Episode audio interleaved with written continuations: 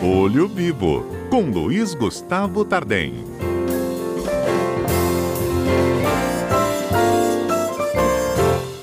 E Tardem, bom dia. Bom dia, Fernanda. Bom dia para os ouvintes da Rádio CBN. Gustavo, quais são os problemas que mais geram indenizações a consumidores e condenações às empresas, hein? No Brasil, né?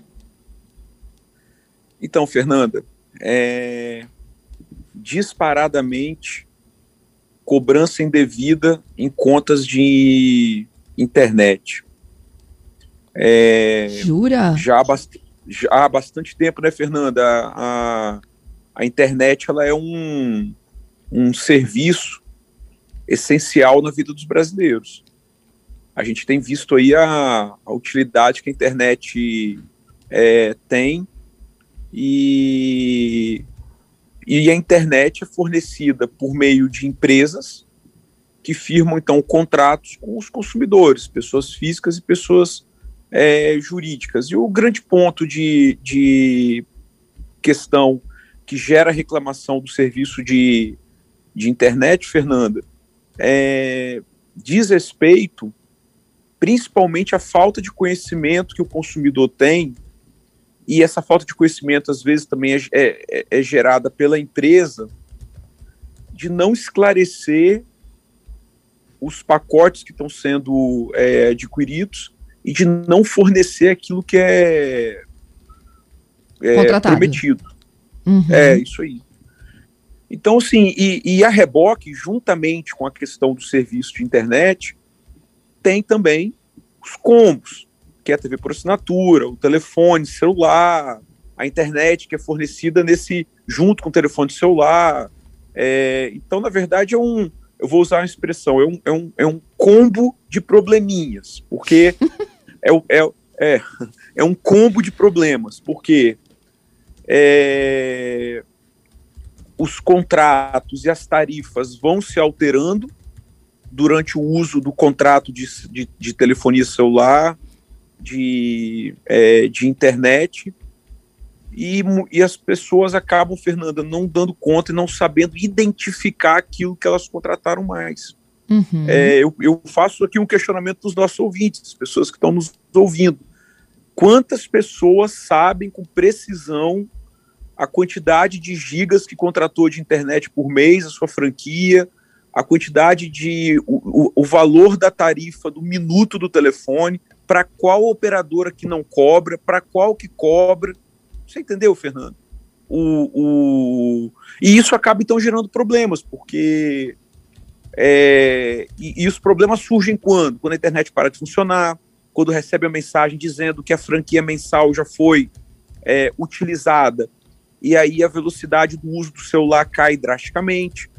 Quando o sinal não está é, funcionando, isso então vai gerando é, reclamações. E aí ele quer, aí o consumidor quer pedir a rescisão do contrato, tem que pagar multa, enfim, são vários problemas que cercam esse tipo de serviço e que é um serviço é, essencial. Eu falei que disparadamente é esse, mas tem outros, né, Fernanda? Por exemplo, é, a gente tem problemas com CPF negativado indevidamente. Isso, isso é, um, é um problema muito em torno de fraudes bancárias, em que estelionatários, criminosos fazem uso de, do CPF é, das pessoas para fazer compras no e-commerce, abrir, abrir contas bancárias, serviço de cartão de crédito e a pessoa acaba descobrindo que ela teve esse, esse, é, esse problema quando ela vai consultar, ou ela tem uma compra é, bloqueada.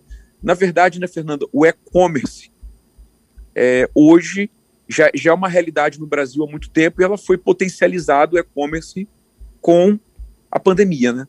A pandemia, uhum. acho que ela, ela, ela, eu entendo que ela é, deu um, um, um potencial de ver Facilitou também, nós... né, o acesso das pessoas, né, através de é, muitas das Sim. pessoas que se recolheram, né, no, no, no, isolamento, tiveram como única estratégia a compra pela internet, de tudo, inclusive até que nem comprava antes, né? Sim. Agora, olha que interessante. Quem se propõe a, a vender produto ou serviço por meio do e-commerce, ele tem que estar preparado. Bom, a gente está tendo um probleminha aí no contato com o Gustavo. Gustavo, consegue me ouvir?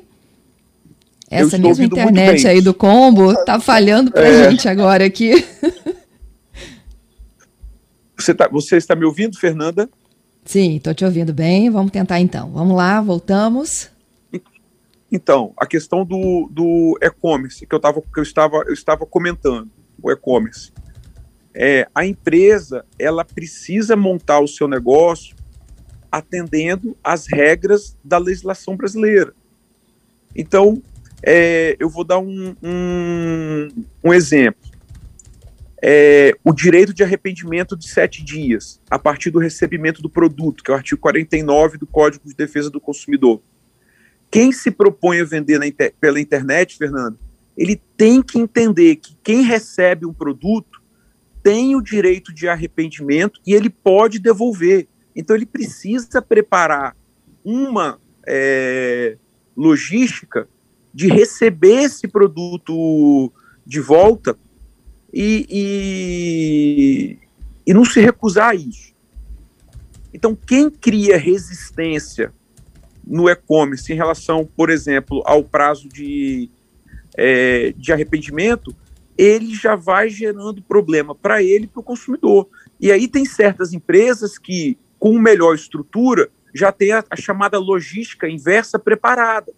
Se uhum. a pessoa não, re, não recebe produto e não tem o interesse de ficar com ela, ele recebe um código, ele vai até os correios, deposita sem qualquer custo, recebe o produto, o dinheiro é devolvido.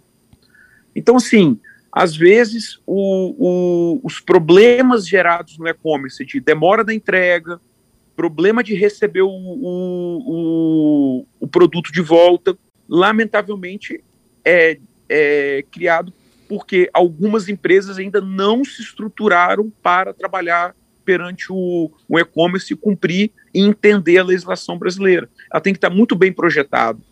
É, e a gente sabe que o empreendedor, quando ele está começando, ele tem as suas naturais dificuldades de conseguir uhum. cumprir. Só que isso gera é, problema e gerando problema, ele, ele, ele também tem que ter um serviço de atendimento consumidor, é, para fazer o atendimento correto. Eu já retomo aqui para finalizar né, as demandas do consumidor que mais geram processos, indenizações e representações contra empresas, mas antes vou atualizar o trânsito. Patrícia estava me contando aqui, tem muito ouvinte na perguntando o que acontece no trânsito na Grande Vitória, não é isso, Patrícia? Exatamente. Fernanda Andréia dizendo que está uma hora parada no trânsito, querendo saber o que está acontecendo. Gente, mais cedo, bem cedinho, houve um acidente envolvendo uma moto, um carro e um ônibus. Infelizmente, o motociclista morreu. E aí é necessário todo um trabalho de perícia, de polícia na região. O trânsito já foi liberado. A Eco 101 já informou que a pista foi liberada. O problema é que o acúmulo de veículos ainda é muito grande. E toda a região ali da, de, de Carapina e adjacências ainda está com trânsito lento. A gente tem na rodovia do contorno, Fernanda, ainda da altura do Tims até vencer ali o viaduto no sentido norte com trânsito lento. Norte-sul ainda com retenção no trânsito no sentido Vitória, ali de Parque Laran Residencial Laranjeiras, porque muita gente está desviando da BR-101 para Norte-Sul, por isso que o trânsito lá também está ruim. E na BR-101, o trânsito foi liberado ali no quilômetro 270, onde aconteceu o acidente, mas temos ouvintes informando que houve é, dois acidentes menores, mas que estão atrapalhando o trânsito. Um na altura de Carapina mesmo, no sentido Serra Sede, e outro no sentido Vitória, ali um pouquinho antes do antigo macro. Então, isso contribui para que o trânsito continue confuso naquele trecho. A gente continua acompanhando, Fernanda. Ok. Obrigada, viu, Patrícia? Eu retomo aqui o nosso quadro Olho Vivo desta terça-feira. A gente iniciou uma conversa né, com base em um levantamento feito por uma startup chamada Única Instância.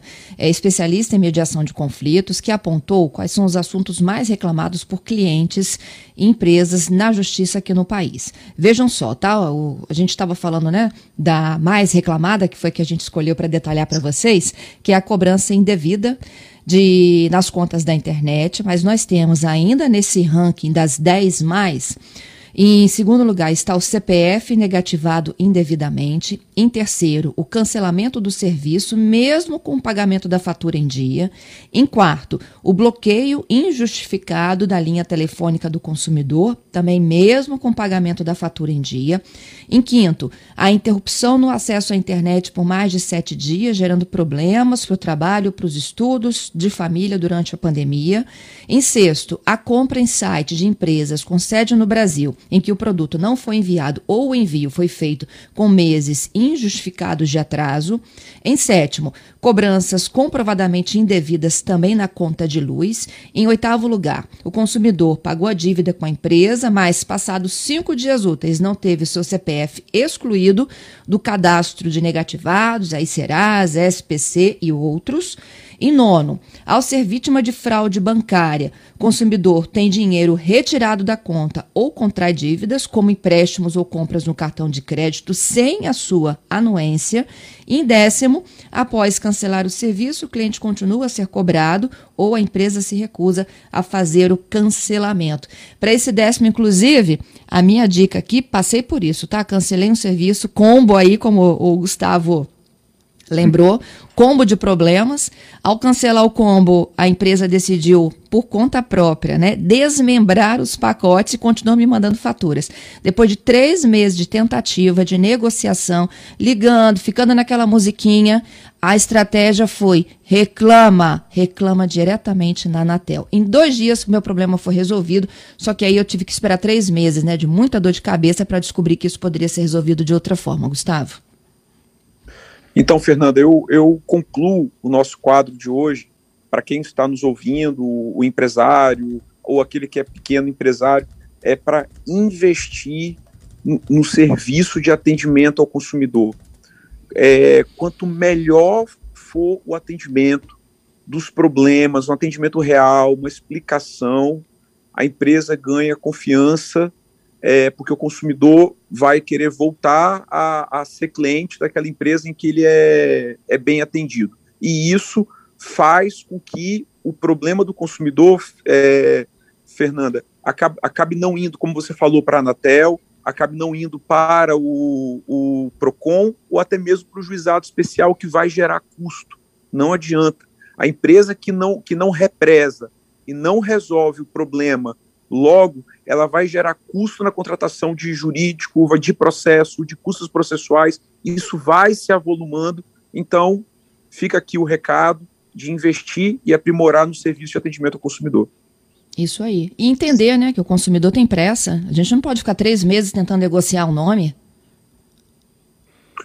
Sim, e, e quando a empresa, ela, o consumidor sente que ele está tendo um, um atendimento e que o problema dele foi resolvido, que as pessoas estão se esforçando para resolver o problema da demora da entrega, ou o problema da restituição da mercadoria, ou do, do, do, da, do telefone, da, da, da, linha que não quer mais utilizar, ele, ele tende a ficar naquela empresa que está atendendo ele bem e não ir para o concorrente.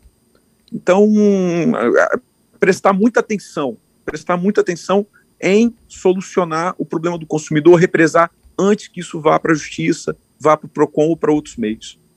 É isso aí. Gustavo, muito obrigada. Boa terça para você e até a próxima semana. Uma boa semana e até a próxima terça.